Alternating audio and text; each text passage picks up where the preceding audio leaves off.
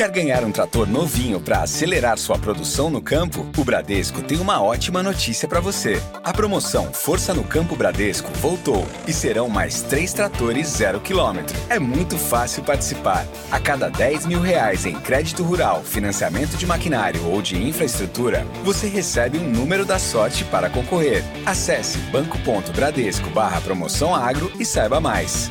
Bradesco, o agro do futuro é agora.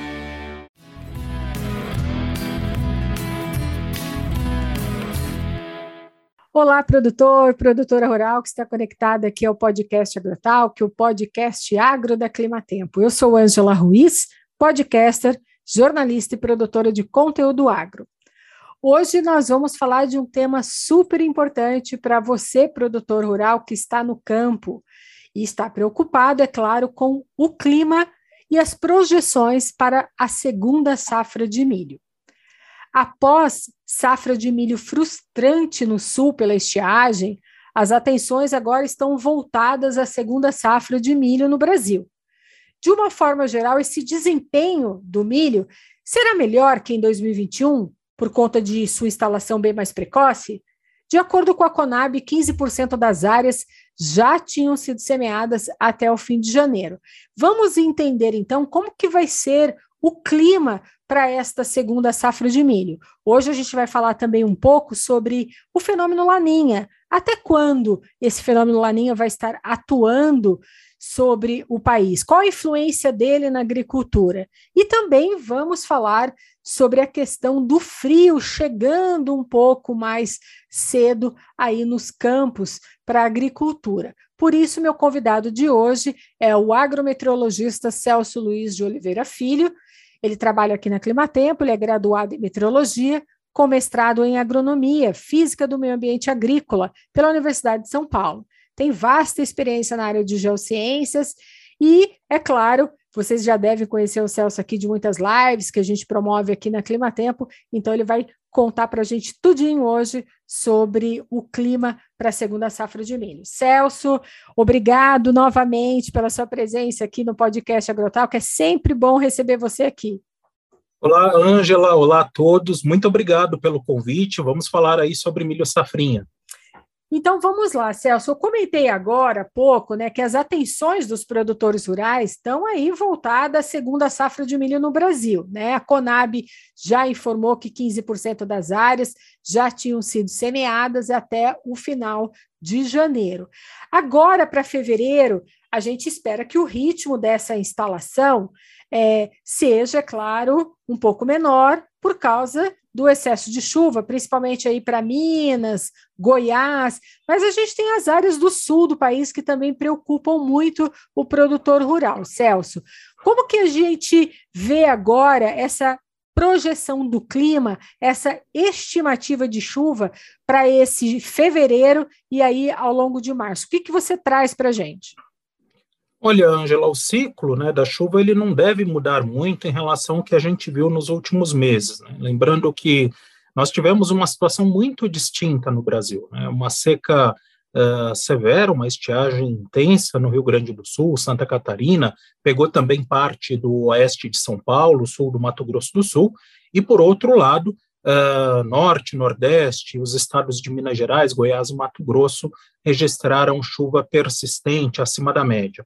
É, esse cenário ele não deve mudar muito agora em fevereiro e também março. A chuva, vamos dizer assim, a gangorra da chuva continua pendendo mais para o norte do país. Então, a, a tendência é de chuva ainda acima da média em partes do sudeste, centro-oeste, norte, nordeste, e com esse agravante que você comentou, uh, do excesso de chuva, por exemplo, em Mato Grosso, se a gente for comparar com janeiro, né, esse fevereiro ele tem mais, menos janelas favoráveis para o trabalho de campo. Lembrando que em janeiro, é, embora o início de janeiro tenha sido muito chuvoso no centro e norte do país, nós tivemos uma pequena trégua uh, que aconteceu na segunda quinzena do mês, é, onde o produtor aproveitou ao máximo para colher a soja e instalar a segunda safra. Tanto que, de acordo com o IMEA, né, até, o dia, até o final de janeiro, início de fevereiro, mais de 40% do milho já tinha sido semeado. Isso é muito mais do que o ano passado, uh, que foram um pouco mais de 8%, e acima também da média dos últimos cinco anos, que é de pouco menos de 30%. Então, produtor ele aproveitou bastante agora esse é, final de janeiro, mas realmente a dificuldade é maior agora para fevereiro. Para se ter uma ideia, a diminuição da chuva né, no centro e norte do país deve acontecer mais para o final de fevereiro, o que faria com que é, parte aí da instalação final aí da, do, do milho, segunda safra, já fosse instalado numa data que é considerada já não é a, a, ideal. Né? O ideal é a instalação, pelo menos em boa parte do país, até meados de fevereiro. Depois disso, o risco aumenta por conta da possibilidade de se pegar uh, estiagem, no caso aí de Goiás, Minas Gerais e Mato Grosso, a partir uh, do final do outono e início do inverno. Mas ainda assim, Angela, por que, que a gente vem falando que o desempenho do milho esse ano vai ser melhor?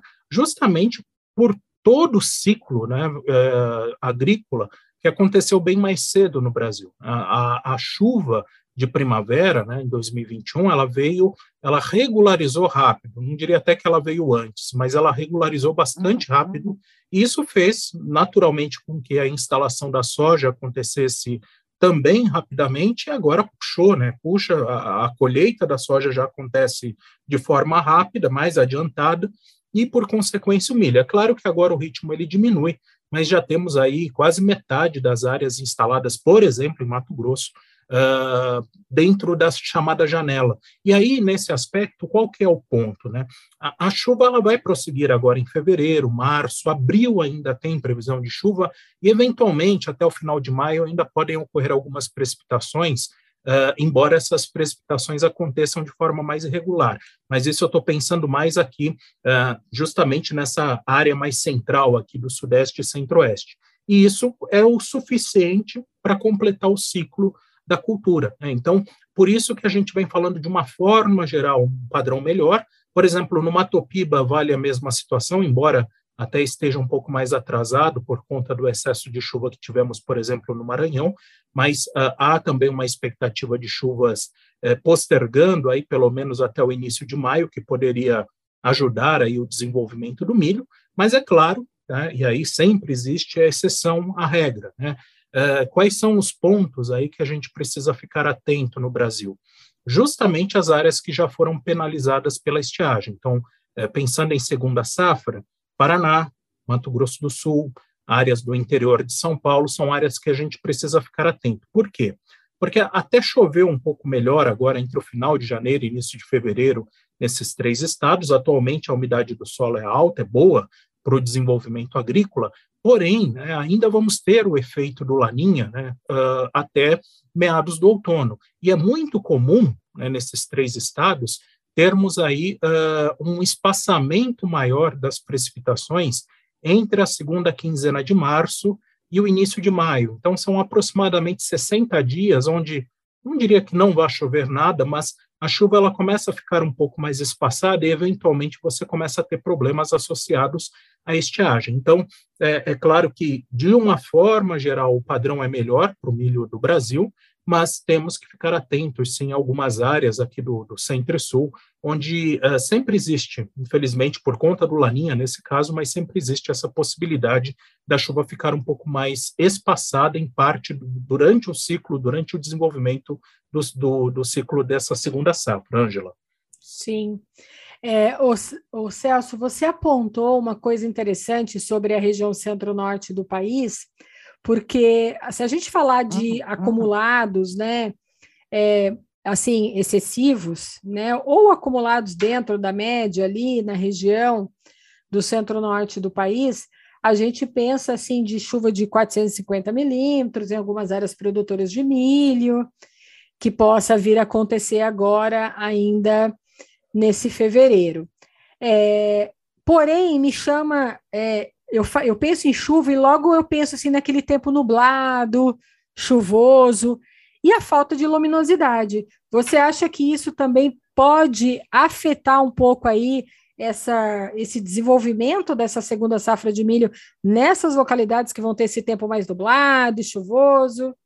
Pode acontecer nas áreas que vão ser instaladas de forma mais precoce, né? Porque aí você pega ainda muita chuva, pelo menos até março, né? É, você pega, e chuva que eu quero dizer é justamente isso que você falou, da invernada, não obrigatoriamente acumulados altos, mas uhum. uh, uma chuva persistente, falta de luminosidade. Então, nas áreas uh, instaladas de forma mais precoce, sim, uh, esses próximos, vamos dizer assim, praticamente dois meses, né, vamos considerar aí fevereiro inteiro e março também, devem ser caracterizados por grande quantidade de nuvens.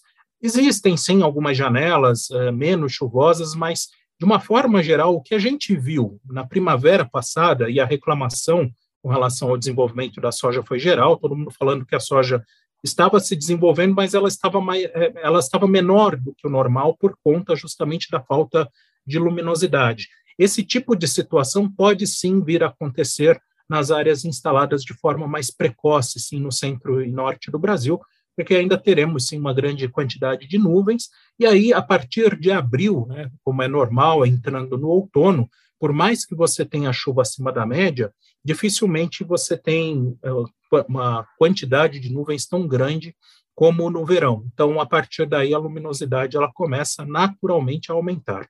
Sim. Então, quer dizer que para essa, essa projeção aqui de fevereiro e março, e falando um pouquinho de abril, a gente tem que ter uma atenção especial para a tomada de decisão, então, para essas áreas mesmo do sul do país. Sim, é, infelizmente o sul ainda será penalizado. Né? Tivemos graves consequências na primeira safra de milho, também a soja. A soja agora, a bola da vez, infelizmente, é o Rio Grande do Sul, com a questão do desenvolvimento da soja, que tem problemas em função da estiagem. Já tivemos perdas na soja do Paraná e também do Mato Grosso do Sul, e não, não será muito diferente a situação, não diria assim que a perda seja enorme, no caso aqui do centro e sul do Brasil, pensando em segunda safra. Por que isso? Porque, é, embora exista, sim, essa previsão de chuva mais espaçada entre a segunda quinzena de março e a primeira quinzena de, uh, de maio, a partir do final de maio, decorrer de junho, até ocorrem algumas precipitações associadas à entrada de frentes frias, de quedas de temperatura mais uh, significativas, e isso acaba aliviando um pouco essa questão da estiagem, ou seja, não é que a gente tem aí uma seca que comece agora em março e não termine mais. Inclusive, a projeção, pensando mais à frente para inverno, é de um centro-sul não tão seco como foi nesses dois últimos anos. Mas é claro que, uh, em algum momento, a gente deve ter, sim, notícias uh, do Mato Grosso do Sul e do Paraná, associadas à diminuição da chuva nessa transição uh, de verão para o outono, Angela. Sim. Você comentou de frente fria, e aí você falou lá adiante, maio, junho. Eu já estou pensando, Celso, no frio, lá no outono. Vamos falar um pouquinho também. Esse frio do outono, ele deve chegar mais cedo que o normal em 2022, porque a gente começa a ouvir é, falando aí os produtores preocupados com abril agora, porque muito produtor, né, que acessa o site da Climatempo, vai na, no campo de busca, acessa lá o nome da sua cidade, começa a ver a projeção para daqui 15 dias, cara já está preocupado se em abril vai, vai esfriar, se vai ter uma geada. E aí era legal a gente comentar aqui sobre é, esse frio do outono. Ele realmente pode chegar mais cedo que o normal em 2022? Ele chega, Angela, mas assim, é, o frio chega mais cedo. Né? O abril já deve ter quedas mais significativas de temperatura mas não obrigatoriamente geadas. Por enquanto, as simulações elas mostram sim geadas em áreas mais altas do Rio Grande do Sul e Santa Catarina, uh, lembrando que é normal em períodos de laninha termos a quedas de temperatura até em pleno verão. Para ter uma ideia, no início de fevereiro já tivemos geada uh, na Serra de Santa Catarina.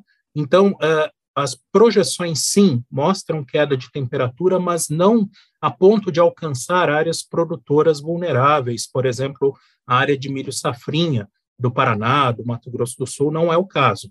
Agora, a partir do final de maio, aí sim, uh, o produtor deve ficar atento à questão de queda de temperatura, o risco de geadas ele começa a aumentar, e aí é, muita gente me pergunta, ah, mas pode ser igual a do ano passado? Olha, estatisticamente não costuma acontecer geadas tão duas geadas, dois anos seguidos com geadas fortes. Só que a, a, questão é a seguinte: no ano passado nós tivemos três fortíssimas ondas de frio a cada dez dias, né? Isso chamou muita atenção. Foram 30 dias realmente com quedas bem fortes de temperatura.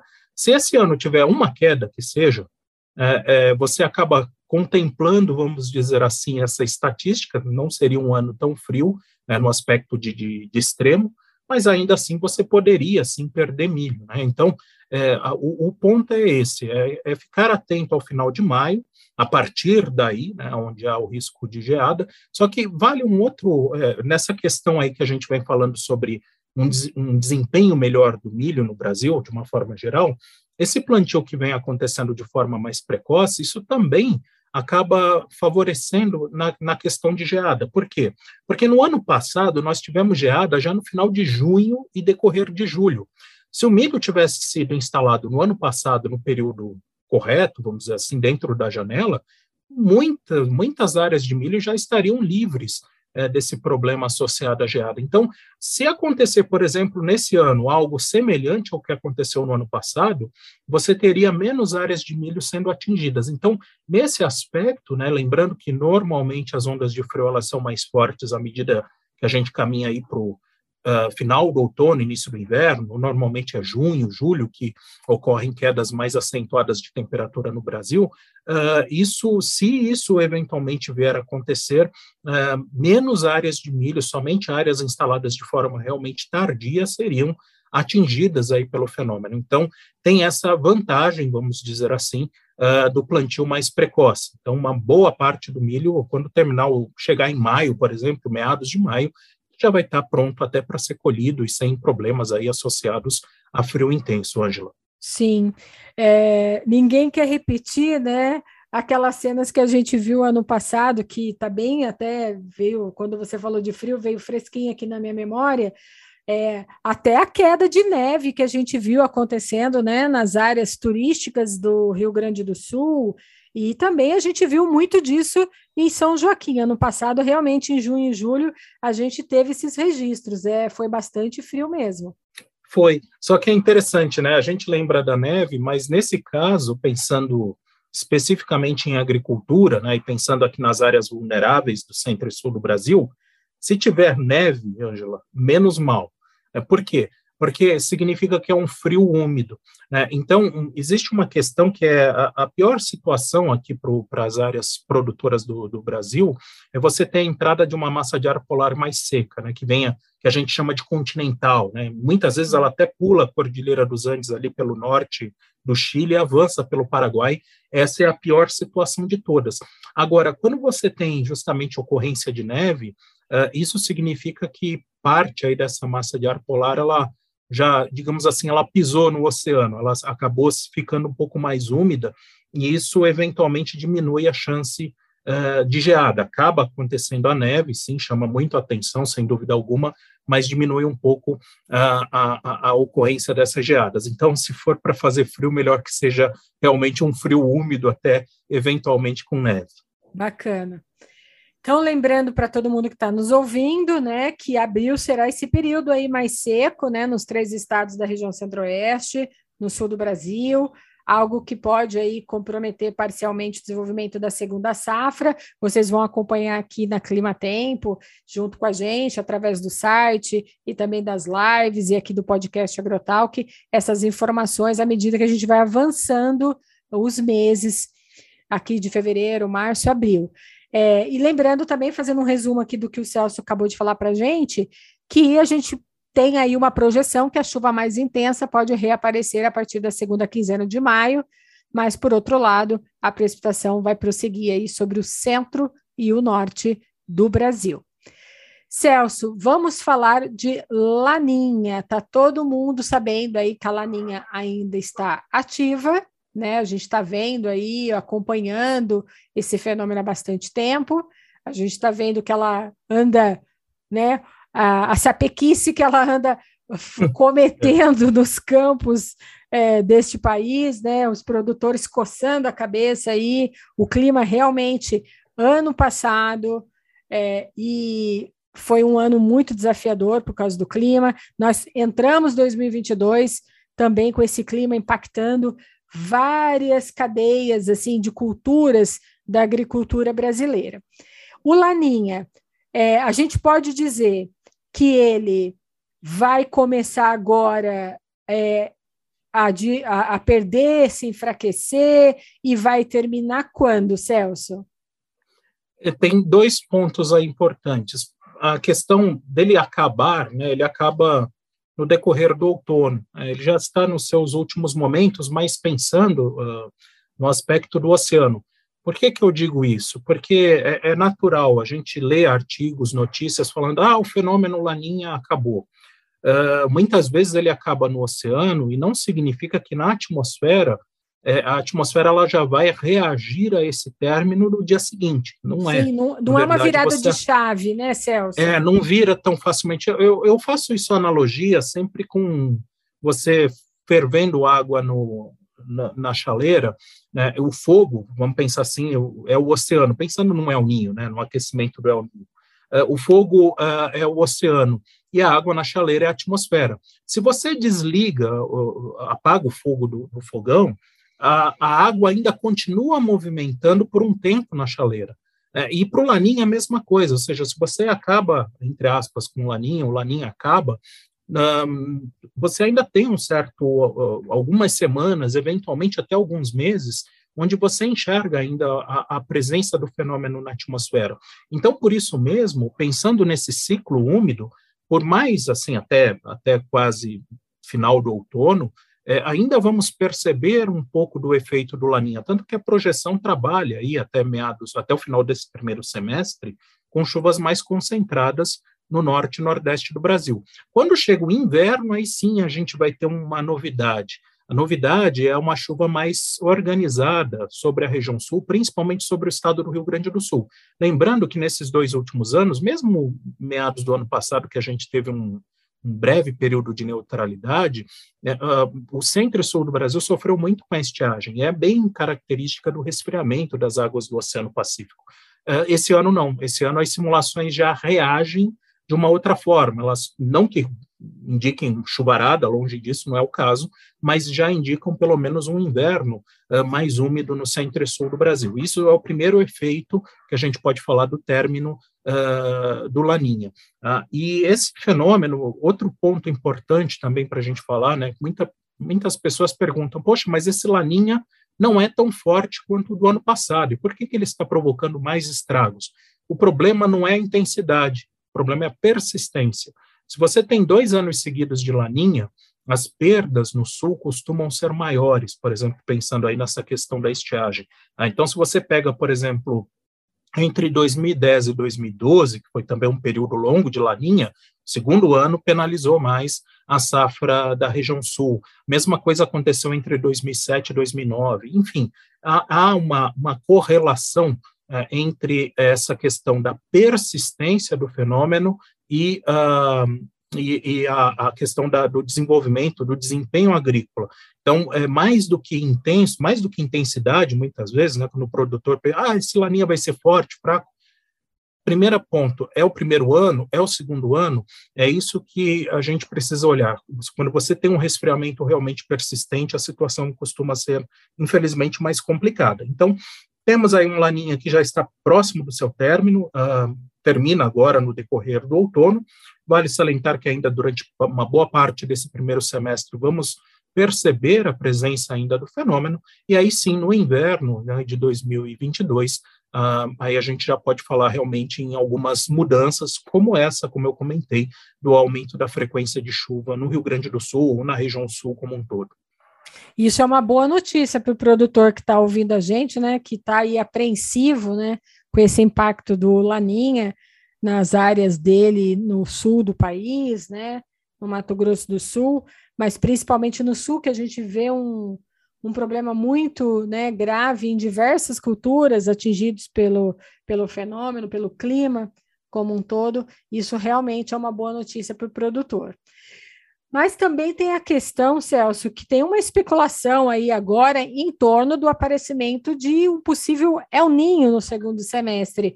O que, que você recomenda? Cautela para tomada de decisão? Isso pode acontecer? Cautela. Cautela, assim, em que aspecto, Angela? Uma coisa que as previsões já mostram, é, aí a gente adiantando mais para o segundo semestre, é que a gente vai ter uma primavera mais chuvosa no sul no segundo semestre. Mesmo que não venha a ter El Ninho, né, a, a temperatura do Pacífico em alguns momentos durante o segundo semestre, ela deve ficar um pouco mais alta do que o normal. E isso ajuda a organizar frentes frias mais úmidas sobre o centro e sul do Brasil. Uh, isso seria uma boa notícia, pensando aí no desenvolvimento do milho, pensando ainda em inverno, né, essas chuvas previstas melhores também são boas para culturas de inverno, eventualmente para aumentar o nível dos reservatórios para irrigação do arroz durante o verão, mas eu recomendo cautela pensando especificamente em El Ninho, por quê?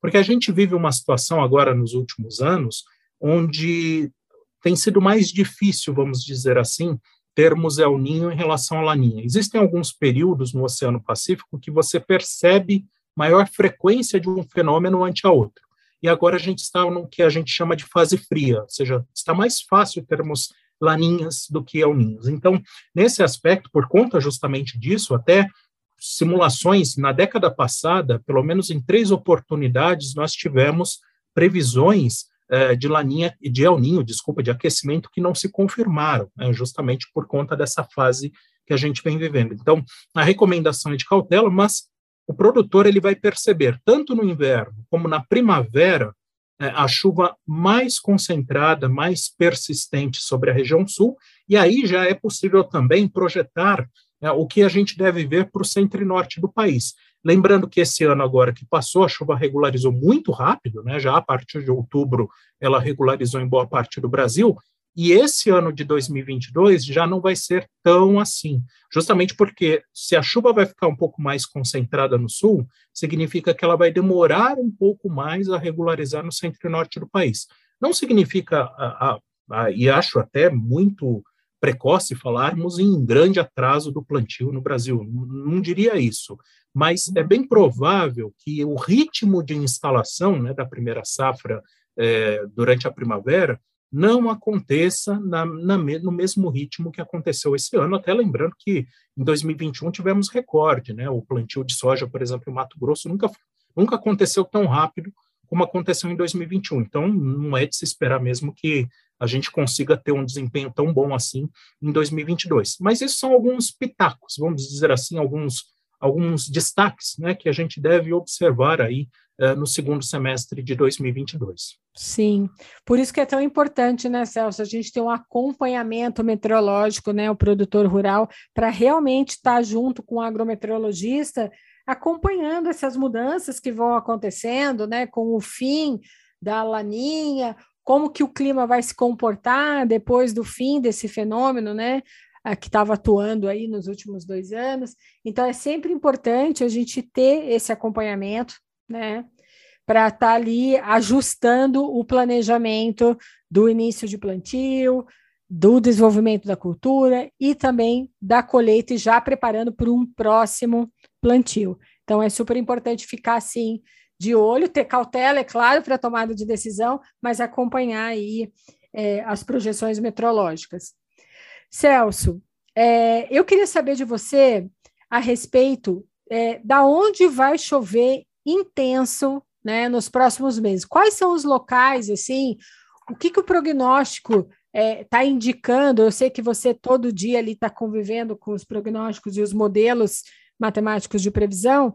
É, aonde que você está postando as suas fichas, aonde vai chover de forma bastante intensa nesses próximos meses, que deve acender aí um alerta do produtor rural no campo? Olha, Ângela, vamos lá.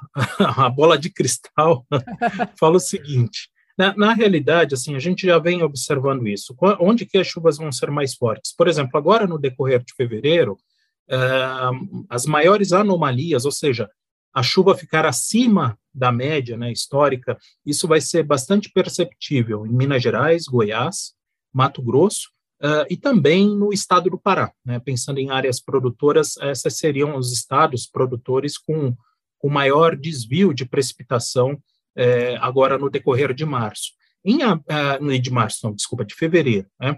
Em março, uh, é interessante porque uh, já não há, embora a chuva continue acima da média na porção norte do Brasil, mas pelo menos Goiás, Minas Gerais, já não há uma expectativa de desvios tão fortes, ou seja, a precipitação até fica acima da média, mas não chega a ficar extremamente acima do normal. Mas, por outro lado, né, uh, Mato Grosso e Pará ainda permanecem sob chuva bem acima da média, principalmente áreas da 163, eh, Sorriso, Sinop, Lucas do Rio Verde, Alta Floresta devem ter precipitação eh, bem acima da média, e em abril, eh, essa chuva mais, mais forte do que o normal, ela fica mais concentrada no Pará. Ou seja, a gente vem falando de chuvas cada vez mais ao norte, e isso é comum. Né? à medida que vamos caminhando aí para o final do verão e início do outono, os sistemas né, que trazem chuvas mais intensas aqui para o principalmente para o norte e nordeste do Brasil, eles começam a migrar né, na direção do hemisfério norte, e aí, por consequência, a chuva ela vai diminuindo, começando aqui por Minas Gerais e Goiás, depois diminui um pouco mais em Mato Grosso, e somente o estado do Pará, por exemplo, em abril, deve ter chuva bem acima da média em relação à, à, à, média histórica. Né? E o interessante é justamente o que acontece, por exemplo, em maio, né, que eu até comentei isso da, da entrada da, das quedas de temperatura, da entrada de frentes frias mais fortes, justamente em maio, é o primeiro mês onde há uma previsão de chuva acima da média em parte da região sul. Lembrando que não que tenhamos aí um maio chuvoso, né, com muitos dias de chuva. Muito provavelmente essa precipitação vai ficar mais concentrada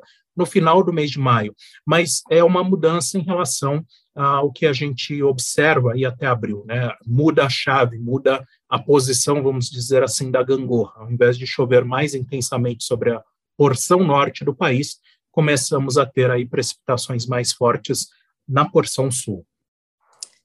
Ok, então para fazer um resumo aqui do que a gente fez aqui nesse bate-papo de hoje. Nós temos aí o Laninha já alcançando a sua maturidade e já tem prazo para acabar. É, evite você, produtor rural, especulações em torno do aparecimento do El Ninho nesse segundo semestre. Aqui é Climatempo, o Celso que está aqui com a gente recomenda cautela com a tomada de, de decisão em relação ao El Ninho. Vamos aqui ficar de olho nos prognósticos de clima. Você está bem informado aqui na Clima Tempo a respeito dessa informação. A gente vai continuar acompanhando aí essas informações, esses prognósticos. E, é claro, para terminar aí o que o Celso nos contou, o frio do outono deve chegar mais cedo que o normal em 2022. O calor ficará acima da média entre norte e nordeste, áreas que receberão aí chuva abaixo do normal no trimestre. Celso, mais uma vez eu gostaria de agradecer a sua participação aqui no podcast AgroTalk. É sempre muito bom ter você aqui comigo, trazendo esse conhecimento, essas informações diretamente para o produtor rural brasileiro. É a nossa forma de se comunicar diretamente da cidade com o campo. Exato, Angela. Eu agradeço pela oportunidade e é exatamente isso. Né? O nosso papel aqui é justamente traduzirmos aí todos esses números, todas essas informações que aparecem na previsão do tempo, na previsão de clima para o produtor, para ele justamente ou potencializar os lucros, né, e quando infelizmente isso não é possível, mitigar, diminuir justamente eventuais perdas. Então, eu, eu adoro realmente participar justamente desses, desses momentos de podcast, de, de entrevistas, justamente esse é o, é o, momento que a gente pode uh, avaliar a situação e, e, trazer informações aí mais uh, fáceis, eventualmente, de serem digeridas e para tomada de decisão do produtor. Muito obrigado. Obrigado, eu, Celso, e você, produtor, que nos ouve todo esse bate-papo aqui com o Celso Oliveira hoje, também vai estar disponível em formato texto lá no canal de notícias da Clima Tempo, o Agroclima. Então você pode ir lá digitar www.climatempo.com.br barra agroclima. Lá você vai ver duas matérias é, em texto falando sobre tudo referente ao fim do Laninha, sobre o frio do outono que deve chegar mais cedo e essas projeções para a segunda safra de milho. Celso, fica mais um pouquinho aqui comigo, porque hoje nós vamos estrear aqui no podcast Agrotalk o quadro Alô Produtor. É um espaço para que o agricultor brasileiro faça uma conexão com a cidade. Fale um pouquinho sobre ele, o que ele produz no campo, suas dores, dificuldades, vitórias e, é claro, também vai contar um pouquinho para a gente como que o clima tem impactado nos trabalhos do campo. A convidada de hoje é a produtora Patrícia Vione. Alô, produtor! Olá, eu sou a Patrícia Vione, produtora rural em São Gabriel, no Rio Grande do Sul, onde eu e a minha família nós produzimos soja, né, para comercialização e milho para o consumo animal, né, além de produzir alimentos para nossa subsistência.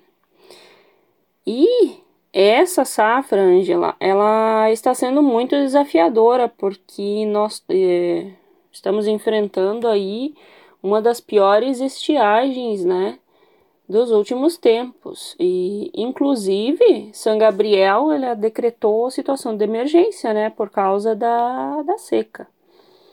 Mas, por enquanto, aqui para nós, as perdas mais significantes foram da nossa lavoura de milho, né, que nós perdemos 100%, não podemos colher nada, né? Devido à falta de chuva. E nos talhões de soja precoce, que já estão amadurecendo e, e vão ter uma produção bem abaixo do esperado, né? Mas além aí de prejudicar as lavouras, a seca também limitou bastante né, a disponibilidade de água potável para o consumo da família e, inclusive, várias famílias aqui do interior de São Gabriel estão recebendo água potável de caminhão-pipa.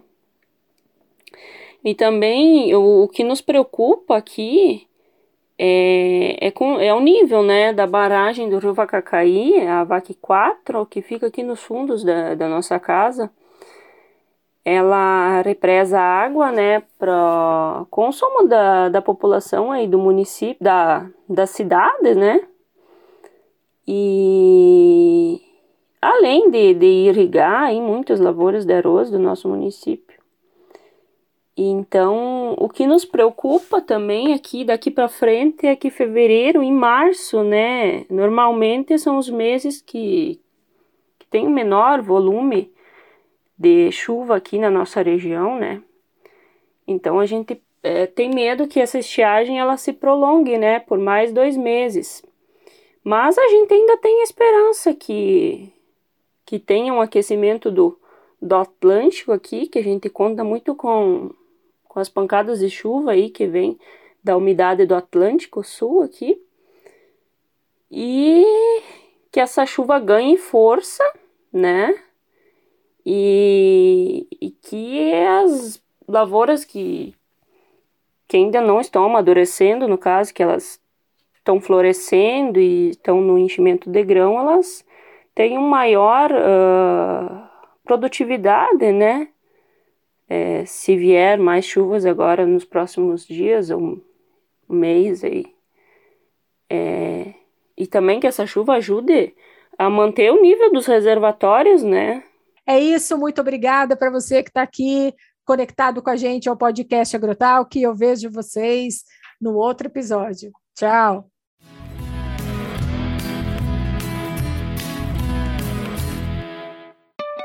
Quer ganhar um trator novinho para acelerar sua produção no campo? O Bradesco tem uma ótima notícia para você. A promoção Força no Campo Bradesco voltou e serão mais três tratores zero quilômetro. É muito fácil participar. A cada 10 mil reais em crédito rural, financiamento de maquinário ou de infraestrutura, você recebe um número da sorte para concorrer. Acesse banco.bradesco barra promoção agro e saiba mais.